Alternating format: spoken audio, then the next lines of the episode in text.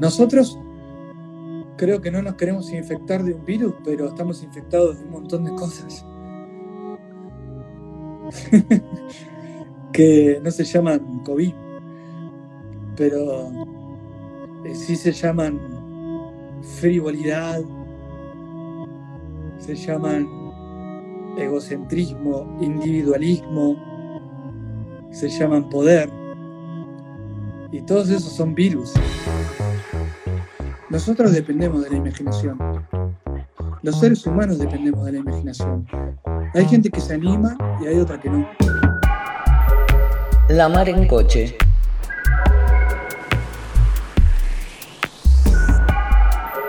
Podcast.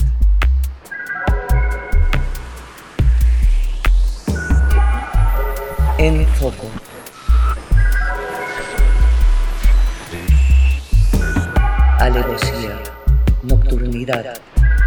Sorpresa. La mar en coche. Radio que punza. El 24 de junio hicimos un vivo por Instagram con Lisandro Aristimunio.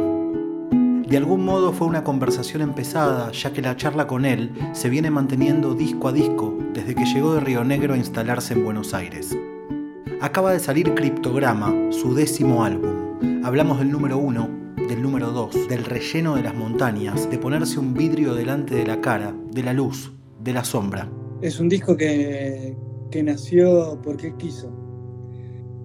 Iba a nacer antes porque yo quería, pero nació él cuando él quería. O sea que me hizo esperar la panza, digamos, como que la panza ya estallaba, haciendo una similitud con un parto, que obviamente no es lo mismo, pero tiene algo que ver con una creación y algo que sale al mundo que ya deja de ser tuyo, ¿no? Mundo fue panza y agua. Constelaciones fue mirar para arriba. Y creo que Criptograma fue, es un renacer eh, desde un lugar eh, más personal. Eh, no, no, quiero decir que mis discos no sean personales, sino que, que Criptograma me llevó a mí a hablar de mí.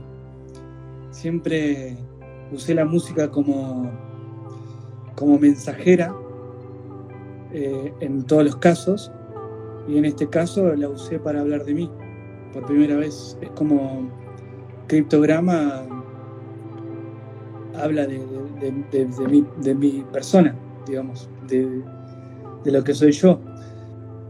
Digo, por ejemplo, son 10 discos, o sea, te puedo explicar cada uno, pero cada uno habló de algo. Por ejemplo, no sé, Azules Turquesas, si querés, habló mucho del sur y de dónde venía, como una cuestión de identidad ese asunto de la ventana, llegué a la ciudad, me puse un paraguas, 39 grados, tuve fiebre y no la pasaba muy bien en esta ciudad. Y bueno, y así. Y así fueron las capas, las capas, las capas, las capas, hasta que llegó el momento que yo dije, bueno, ¿por qué no puedo hablar alguna vez de mí en algún disco? ¿no? de mí en, en, persona, en primera persona. Mira, acá tenemos público que ya te está preguntando por las crónicas del viento, porque te lo salteaste en ese relato de tu viaje. Y las, las crónicas del viento fue, fue como una, una, vuelta a mi niñez, a mi infancia. Fue como un retroceso muy grande mío. Incluso hay voces grabadas en la, escuela primaria donde yo, yo había hecho la primaria. O sea, me fui con mi auto y un grabador a grabar cosas ahí. O sea que es un retroceso en búsqueda de una identidad mucho más sentimental, más que azules turquesas que hablaba del sur, pero del sur más natural, ¿no? Y en este busqué como el Lisandro Niño, digamos, si se puede decir.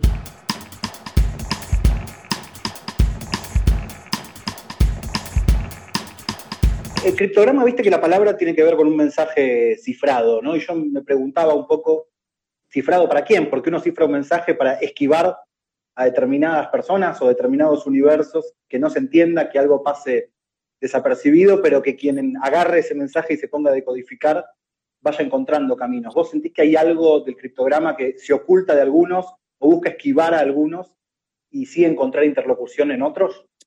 Para mí, para mí, criptograma es una palabra que, que transforma de algún modo un mensaje que quiero dar, que yo lo quise dar en canciones y lo transforma en música, digamos. Es como un filtro, como si fuera un pedal. O sea, si hubiera un pedal de guitarra que existiera, que se llame criptograma, yo me lo compro y vos ahí apretás y tocas lo que vos querés. Es como, quiero tocar eso, quiero hablar de eso y no quiero hablar de otra cosa.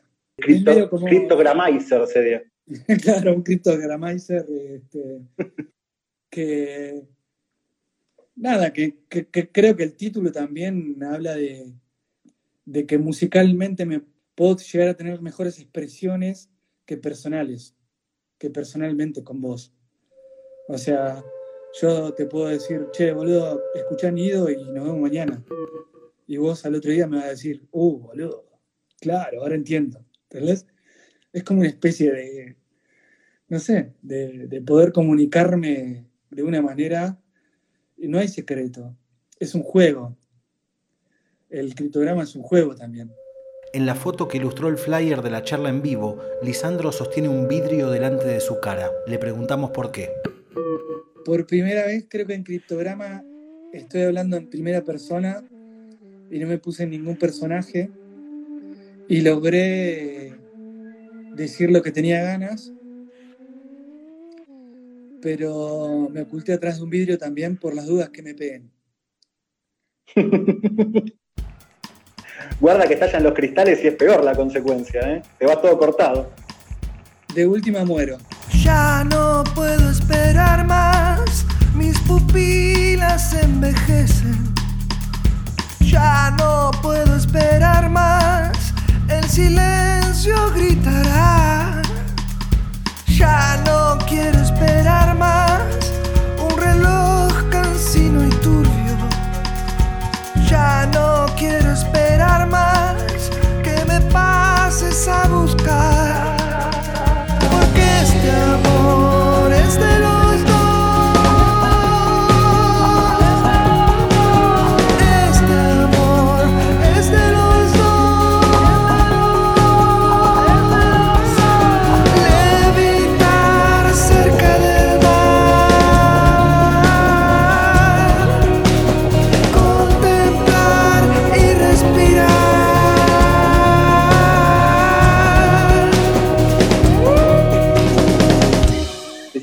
te presentó un poco, ¿no? Y que hizo un poco lo que quiso. Y también lo describís como una montaña, como una montaña que uno puede decidir darle la espalda, irse para el otro lado, decir esto es mucho para mí, no la encaro, este, la miro un toque y me, voy de acá, y que vos decidiste subirla, empezar a subirla, aunque sea. ¿De qué está hecha esa montaña que, se te presentó? Mirá, yo, yo desde chico siempre pensé y tuve la, la necesidad de, ver, de ver montañas y cuando las veía me imaginaba mucha gente adentro. Eh, era un flash mío de chico, como que acá, acá, ahí adentro debe haber mucha gente, como quizás gente muerta, ¿eh? quizás gente que no está, pero todo el mundo piensa que cuando no hay gente está en el cielo y no, no en una montaña, ¿no? Como que dije, ¿Pero por qué? Sí, y, encima a nosotros nos entierran abajo de la tierra. O sea, en la mayoría nos ponen en un, en un baúl y nos meten abajo de la tierra. O sea, ¿por qué pensamos que está arriba? ¿Por qué? Porque el alma fluye y qué sé yo, toda la bola, ¿no? Pero dije, el, hecho de, de, subir esa montaña también hablaba de mí, como de, yo estoy vivo, yo estoy vivo, yo estoy acá y quiero ver esa montaña en la cual quizás el día de mañana sea enterrado. Pero quiero verla, quiero sentirla, quiero saber qué, qué va a ser mi, qué va a ser eso. Nosotros dependemos de la imaginación. Los seres humanos dependemos de la imaginación. Hay gente que se anima y hay otra que no. Hay gente que se anima a imaginarse y se suelta y crea un mundo. Y hay otra que no, que quiere estar en ese lugar. Yo me quise imaginar eso, no sé, como una montaña, una montaña llena de cosas adentro. Lo lindo es que nunca el pico es el pico en las montañas, viste que uno cuando encara una caminata, por ejemplo, esto ya en una montaña real, digamos, no metafórica, nunca llegás bien del todo, viste, como que siempre hay un poquito más, se expande para otro lado, nunca está el pico que uno dibuja. O, o, te cansás y te quedás sin aire, que también puede pasar. Empezás a subir la montaña y te cansás. Y le dices a tu amigo, che, boludo, yo me bajo, ya fue. Y tu amigo más deportista la sube y después te cuenta.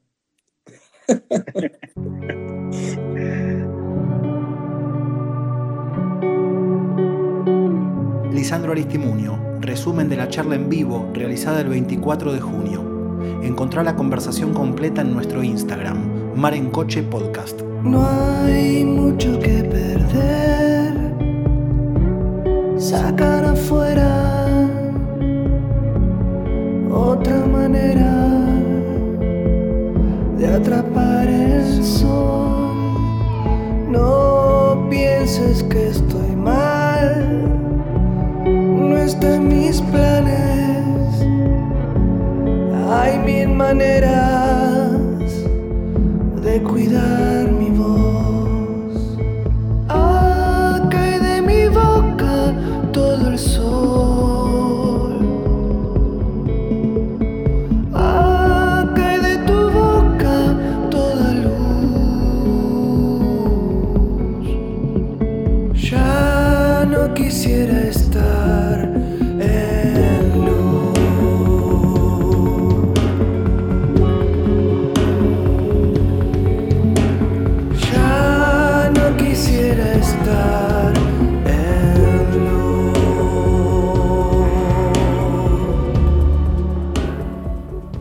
parte del criptograma que me parece interesante es una vuelta que nunca la dejaste de todo, digamos, pero por ahí en constelaciones hay un toque más con, con banda, con músicos, incluso no es con los azules turquesas el disco, un reemplazo de arreglos que solían ser de cuerdas pasado a los vientos, vientos utilizados como esos vientos patagónicos que van moviendo tierra este, y armando y cambiando los paisajes. Laburaste como con otras pinturas en constelaciones, llamémosle. Este, y acá hay una vuelta a, trabajar con lo tecnológico, pero una manera muy orgánica de trabajar con, la electrónica y con, la tecnología. ¿no? Yo siento que el disco tiene como una especie de río digital por abajo todo el tiempo casi, ¿no? Como que no, no abandona en todo el disco una suerte de viboreo de arroyos o de ríos digitales que andan por ahí. Y dije, bueno, ojo, ¿no? Porque en esta discusión en la que quedamos entrampados por la historia del rock argentino, de Papo diciéndole a DJ Deró, buscate un laburo honesto, ¿no? Y demás, nos olvidamos que la electrónica es una herramienta que, tranquilamente puede ser utilizada de manera completamente orgánica. Yo creo que todo, todo lo que se enchufa puede ser usado, eh, es solo usado por el humano. Si vos querés prender la tele, la prendés vos, la tele no se prende sola.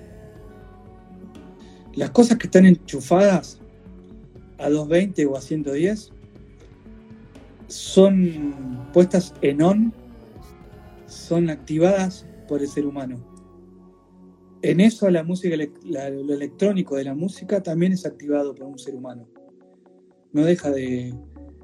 No, no es la máquina la que hace la música. Por lo menos para mí. Yo, yo no la utilizo de ese modo. Eh, a mí me gusta transformarla. No me gusta usar los, los sonidos que trae el aparato. Siempre los deformo.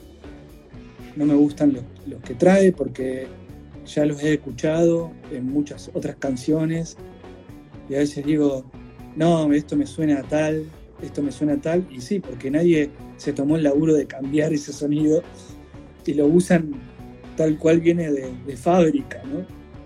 Y a veces a mí me encanta eso de inspeccionar o modificar ese audio que venía preseteado de la fábrica, ¿no? De- de- Desde el lugar donde se creó. Lo mismo que una guitarra. Una guitarra, vos podés tener una criolla y si la agarra Raúl Carnota va a tocar de una manera, si la agarro yo va a tocar, voy a tocar de otra, si la agarra Fernando Ruiz Díaz la agarra y la toca de otra. Y sigue siendo una guitarra criolla. En la computadora pasa lo mismo. Es un instrumento también. No deja de serlo. Y bueno, y vuelvo a repetir, está enchufado a una energía que viene de la tierra, que viene de una energía, la energía que nosotros utilizamos viene de la tierra, del agua y de la tierra. No deja de ser natural tampoco. ¿Por qué, por qué la, vivimos como, como algo como, ah, re moderno, re tecnológico? No, eso si, si falta el agua o falta la tierra, no va a funcionar nunca más. No va a haber luz, no va a haber energía. No sé a qué le llaman la eh, modernidad a algo. De ahí que la autoría es una cosa tan rara también, ¿no? Porque es verdad, vos le pusiste un trabajo, una canción tuya, está claro que la firmás, la pones en Sadaika tu nombre, los intérpretes son los intérpretes, y por otro lado, está hecho de tantas cosas que viviste, tantas circunstancias que ya ni sabes cuáles son, que la autoría es una cosa medio extraña. Y, por ejemplo, yo en mi caso eh, le debo todo a la tierra, por ejemplo, o a un edificio que, que viví. O sea, yo todo lo de Sadaik le tendría que haber pagado a ese edificio que me hizo ver a través de esa ventana. Entonces tendría que haber dicho, che, toda mi plata va para este edificio porque me hizo ver eso. ¿viste? Yo, eh, yo creo que sí, en algún punto uno le tiene que agradecer siempre a, a la Pachamama, a sus padres, a sus amigos, a la gente que está siempre. Eh, la música es fundamentalmente eso, me parece que es eso, no es, no es un Grammy, no, no, no es un premio. La música ya es premio porque la pudiste hacer, listo, ahí ya llenate de eso. Después lo que venga, que venga, pero primero eso, ¿no? Como no olvidarse de, de que estás tomando agua, por ejemplo, y es agua no contaminada.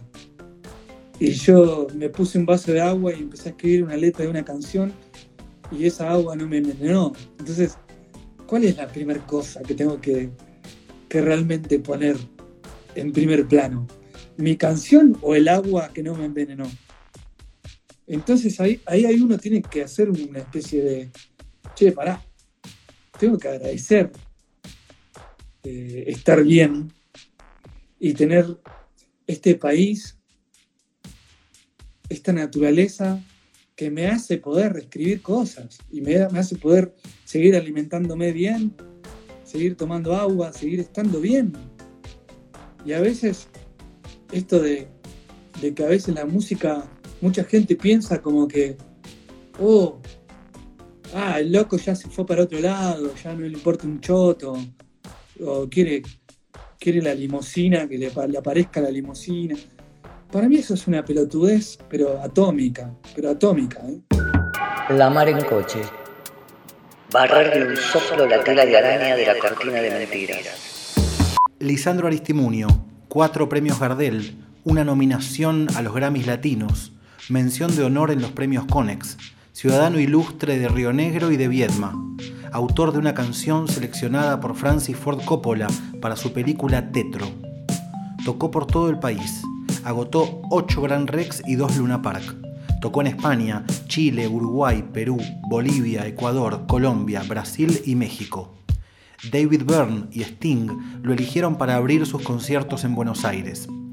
Desde hace varios años desarrolla Música sin fines de lucro, una selección de canciones que le llegan y las comparte en su página web. Me refiero a, a perderse, a perderse, a uno perderse en la fama o en el personaje que uno crea.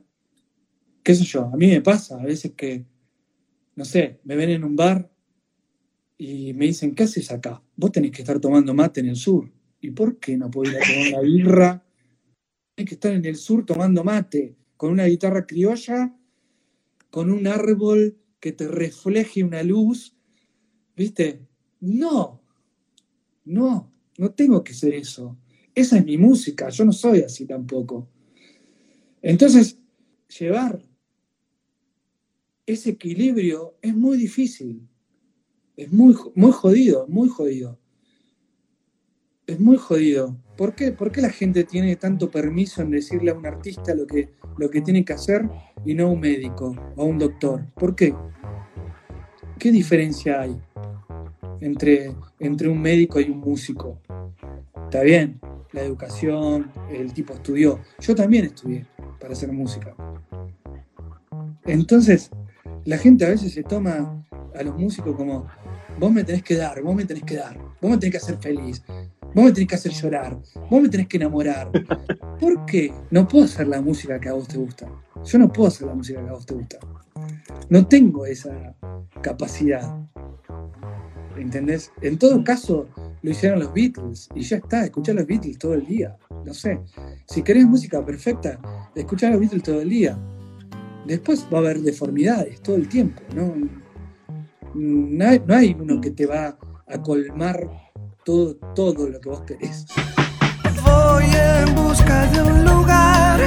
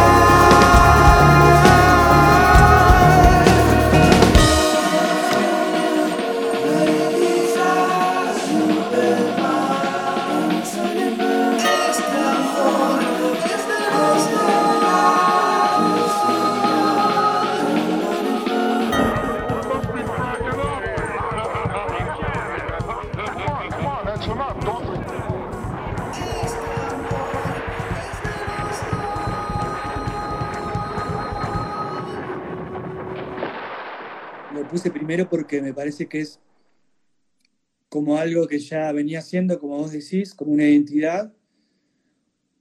Y habla como de una necesidad también el, el tema, levitar.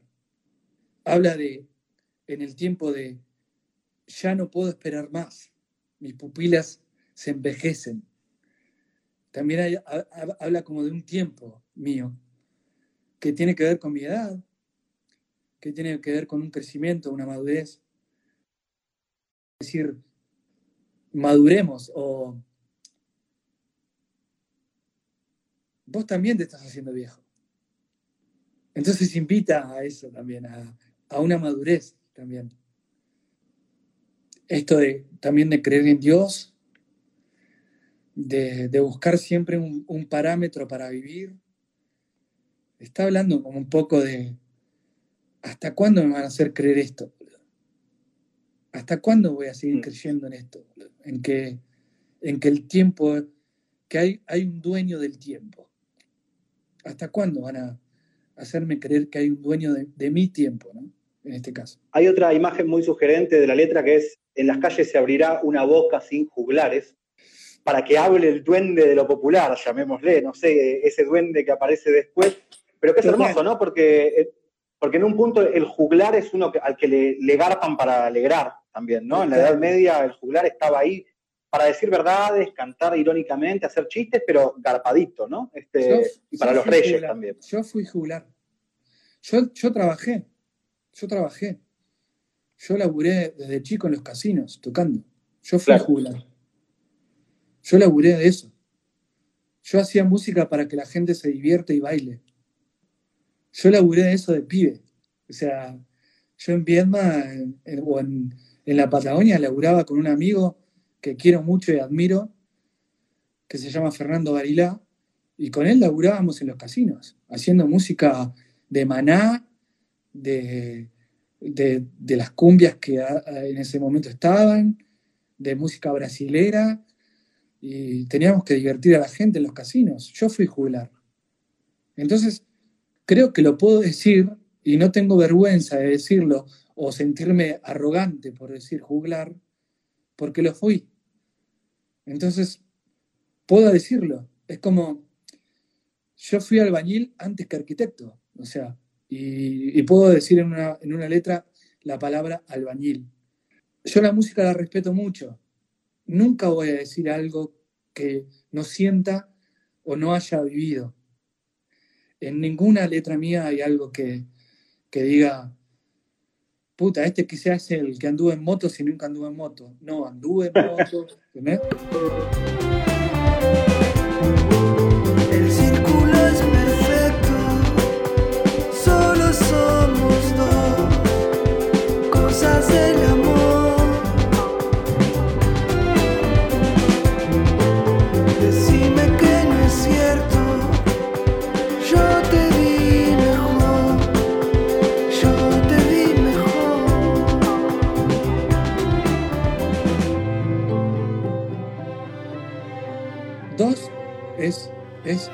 Otra cosa y yo. Otra cosa y yo. Sea una persona, sea un árbol, sea un río, sea una montaña, sea un mar, sea el wifi, sea un presidente. Es otra cosa y yo. Eso es de a dos.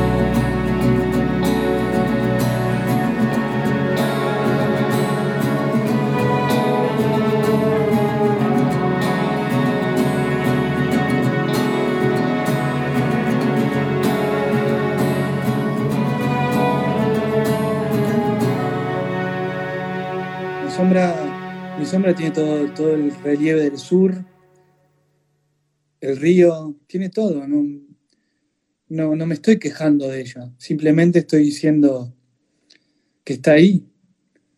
Y en este momento, en ese momento cuando hice la canción, sentí que mi sombra era muy, muy hermosa y me amigué con ella, digamos, como mi cuerpo daba una sombra que, en algún punto es, es amiga. Y antes la veía como, ¿qué haces acá? Y ahora, y ahora le dije, vení, vení, vení, vení, vamos a hacer canción. La miré, la acompañé y, y se vino al sillón al lado mío y a, y a tocar esa guitarra. Tres canciones de Criptograma están acompañadas del número uno. Sombra, Señal y Baguala. Yo creo que tiene que ver con una especie de renacimiento, de marcar algo, de, marcar una cosa.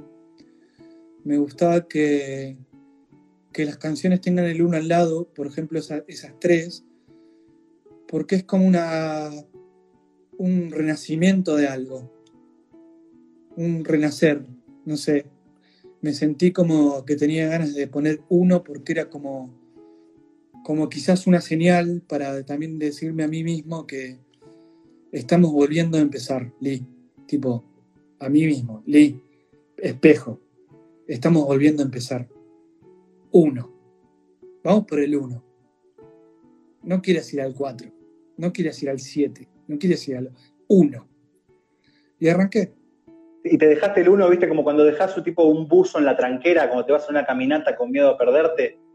Me dejo el buzo en la tranquera para recordar que esto era un uno, viste, que por acá pasé. También, también es una señal, total. También es una señal y es un criptograma, ¿no? También. Me encanta que, sea un misterio por qué esas tienen uno y no otras del disco. Y bueno, eso es un misterio que lo tenés que resolver. Esperaré a, a, Sombra 2, entonces. Es que no va a haber Sombra 2. No va a haber. En todo caso, Sombra 3. El 2 va a ser para mí. Claro.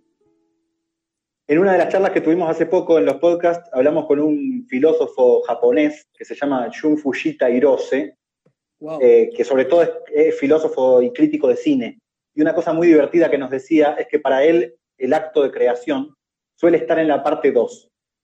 Porque la 1 vos tenés mucha información, o sea, vos tenés todas las ganas de hacer. Es como que decís, bueno, tengo todo para cocinar, ¿viste? Y voy a decidir qué hago, y tengo toda mi historia, y debuto, ¿viste? Entonces, si debuto, pongo todo lo que quiero. Que en la 2, vos ya usaste ingredientes, entonces no, no te quedó la, la cena igual. Entonces, que el acto de creación viene cuando tenés el desafío de volver a buscar ingredientes, que ahí está la verdadera creación. Como una idea, no como una gran verdad, ¿no? Pero digo, lindo para pensar. Cuando eh, empiezas a hacer eh, la segunda parte, te encuentras enfrente a una situación de agotamiento, agotamiento de los posibles. Esto yo creo que eh, algo que eh, te fuerza a trazar una especie de líneas de fuga. Esto es momento en donde tú creas algo. Muy interesante, sí, muy interesante.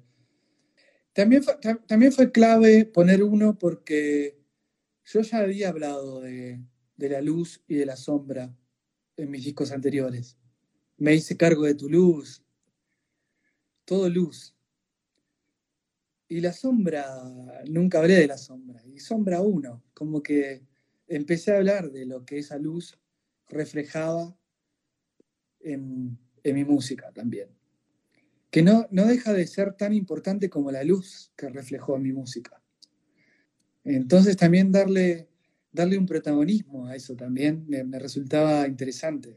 Como, hasta te diría como entre comillas, y, humildemente como escritor, porque no me creo un gran escritor, pero me gustaba eso, de ¿por qué hablo siempre de la luz y no de lo que la luz logra en una pared?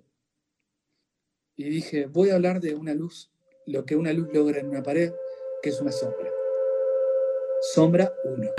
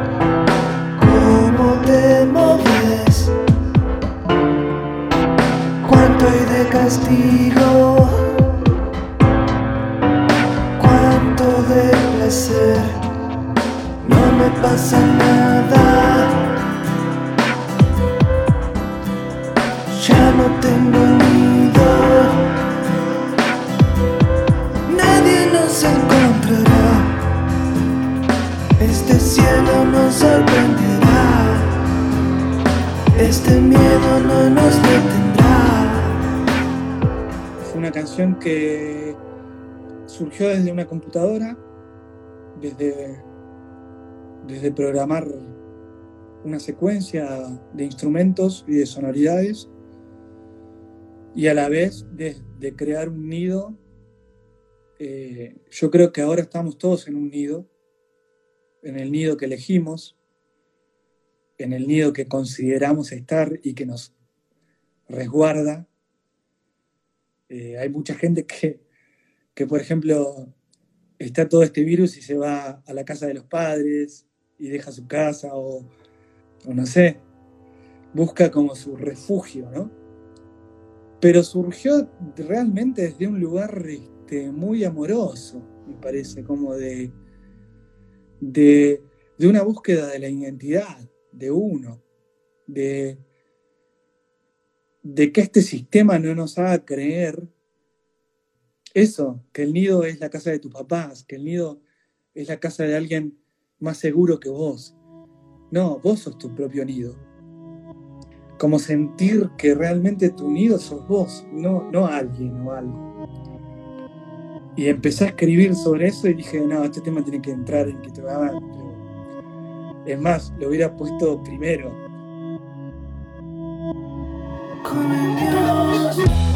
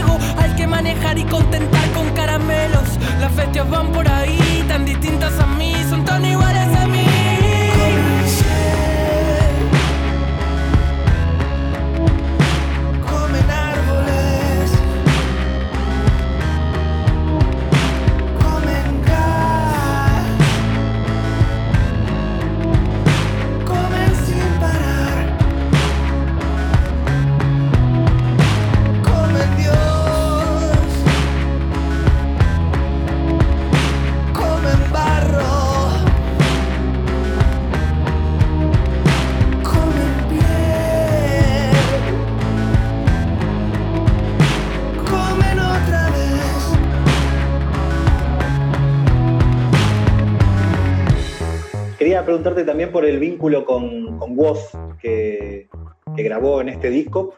Más allá de su participación, que habla por sí sola, con un pedazo de letra en todo lo que él mete, donde me encanta Sí. también que vos, vos no te enojás aparentemente en todo el disco, pero el enojo se lo dejás a Woz. El, que- el que, el que puede gritar, el que se puede enojar es el pibe, ¿viste? Me parece que está bien.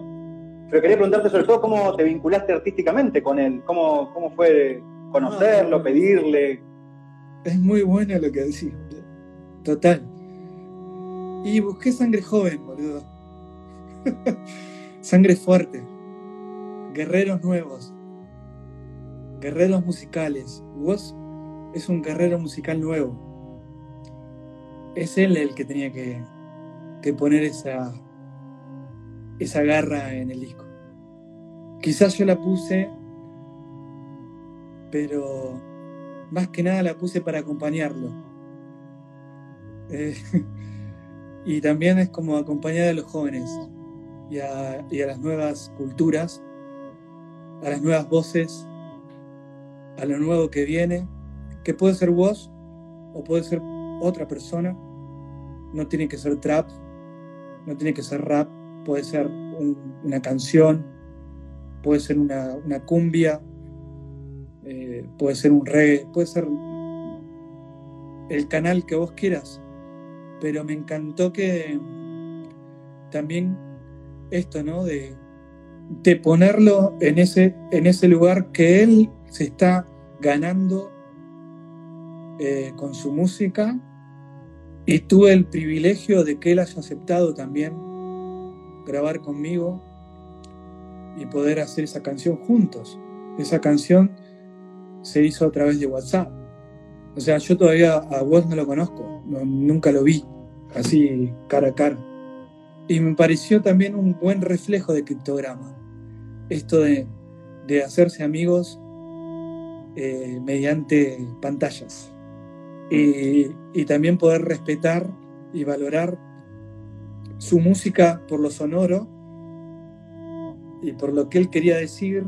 Escuché mucho sus discos y me pareció que él era la persona que tenía que agarrar ese, e- ese micrófono y, y decir eso.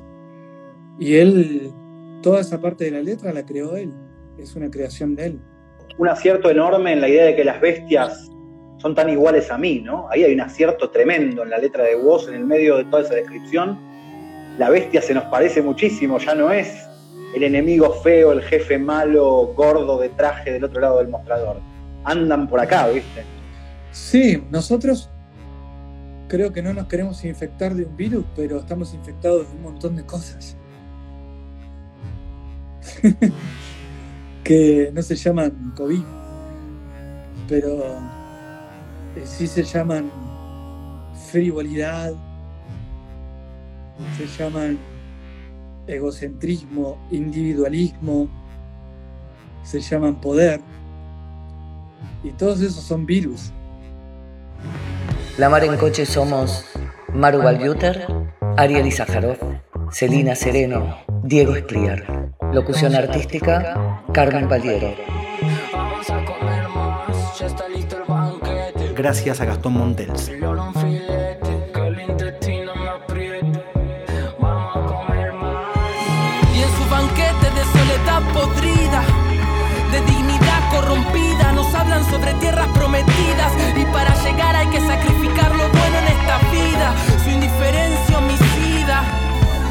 Su necedad tan sombría, maquinaria fría, exige que le creas su botazo en la ira, pisoteando las ideas.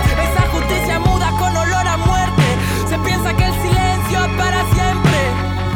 No van a correr con esa suerte. Los gritos que apagan van a retumbar más fuerte. Creando caminos, siguiendo latidos. Los llamados bandidos no seremos comidos. Esos pinos nuevos sustos, los cuerpos curtidos. Esquivan taracones de los dientes del olvido. Lisandro Aristimunio. Comen árboles, Resumen de la charla en vivo realizada el 24 de junio. comen gas, Todos los episodios en marencoche.wordpress.com y en Spotify. comen otra vez.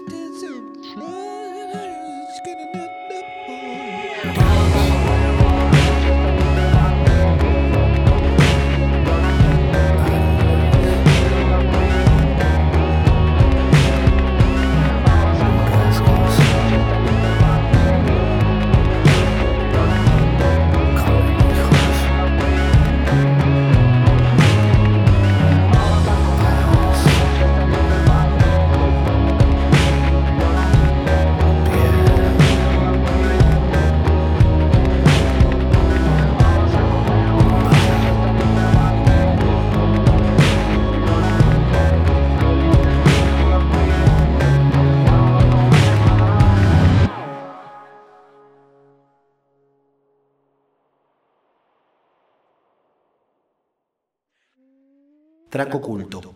Entre 2008 y 2011, Lisandro Aristimunio realizó el programa de radio Ese Asunto Suena Raro en FM La Tribu. Ahí tocó por primera vez Par Mil junto a Ricardo Mollo. Archivo, 10 de junio de 2009.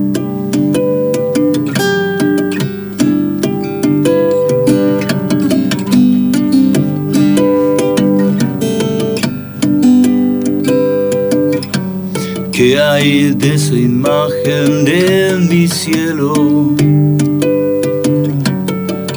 No creo ser tan importante.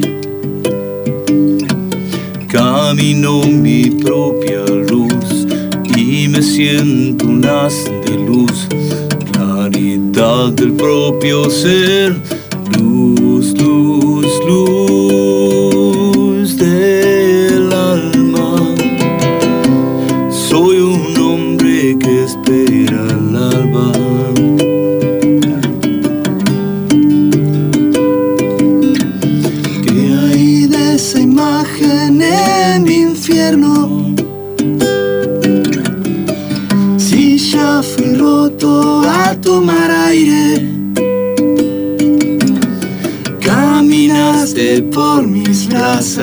me soñé en la oscuridad, me estrellé contra mí, luz, luz, luz del alba.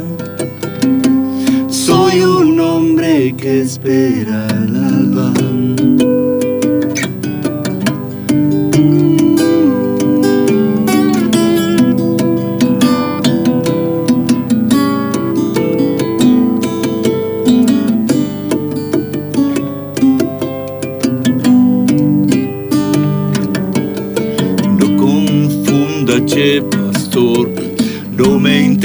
interesa tu cielo. Toda el agua hacia el mar. Luz, luz, luz del alma. Soy un hombre que espera el alba.